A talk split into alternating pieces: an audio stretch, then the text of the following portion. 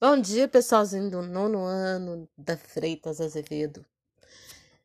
Tô com muita saudade de vocês, viu? Muita mesmo. Saudade de rir com vocês. Começar minha manhã dando risada de vocês. Então vamos lá. Eu quero fazer um comentário da semana, do pet dessa semana, que você deve estar fazendo essa semana.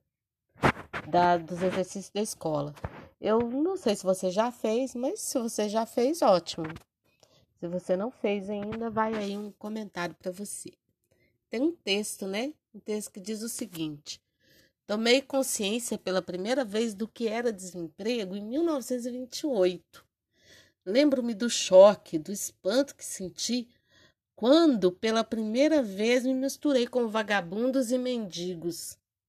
Ao descobrir que uma boa parte, talvez uma quarta parte dessa gente, eram mineiros e colhedores de algodão, jovens e honestos, contemplando seu destino com aquele estúpido assombro de um animal que caiu em uma armadilha. Simplesmente não conseguia entender o que acontecia com eles. Tinham sido criados para trabalhar, e vejam, era como se nunca mais fossem ter oportunidade de voltar ao trabalho. Que coisa, né? Esse é um trecho de um livro do George Orwell chamado O Caminho para o Empire. É, esse texto ele está falando da experiência de um, de um homem que perdeu o emprego, que ficou desempregado. Isso nunca tinha acontecido com ele e também era quase nunca acontecia isso nos Estados Unidos. Tinha trabalho para todos. Os Estados Unidos era a nação do futuro no início do século XX. Então todo mundo tinha trabalho em vários setores da economia. O próprio Estado promovia é, empregos para a maioria da população. 1928 foi um ano antes da quebra da Bolsa de Nova York. Então, a crise econômica já estava instalada nos Estados Unidos e o desemprego só aumentava. A quebra da Bolsa de agosto de 1929 ela foi um, um, um divisor de águas na história da economia mundial, Nunca uma economia tinha sofrido tanto como quanto naquele ano, tão rápido, né? É, é como se hoje fosse isso também. A gente sabe que hoje, de um dia para o outro, as nações quebram, né? E, e naquela época aconteceu mais ou menos isso. Assim, os bancos foram quebrando, as empresas foram quebrando, e o povo foi ficando desempregado, né? E aí ele fala assim, ó, é, pela primeira vez me misturei com vagabundos e mendigos e descobri que uma boa parte não era vagabundo e mendigo. Era gente que estava sem trabalho como ele. Quer dizer, quando ele apontava o dedo e dizia: Ah, o sujeito não trabalha, é um vagabundo, é um mendigo. Quando ele apontava o dedo e dizia isso, ele tinha um preconceito grande contra as pessoas que estavam desempregadas. Mas agora ele estava naquela situação e ele viu que ele não era vagabundo, ele não era mendigo que boa parte daquelas pessoas também não eram nem vagabundos, nem mendigos, né? Era gente que não conseguia mais trabalhar porque não tinha emprego, né?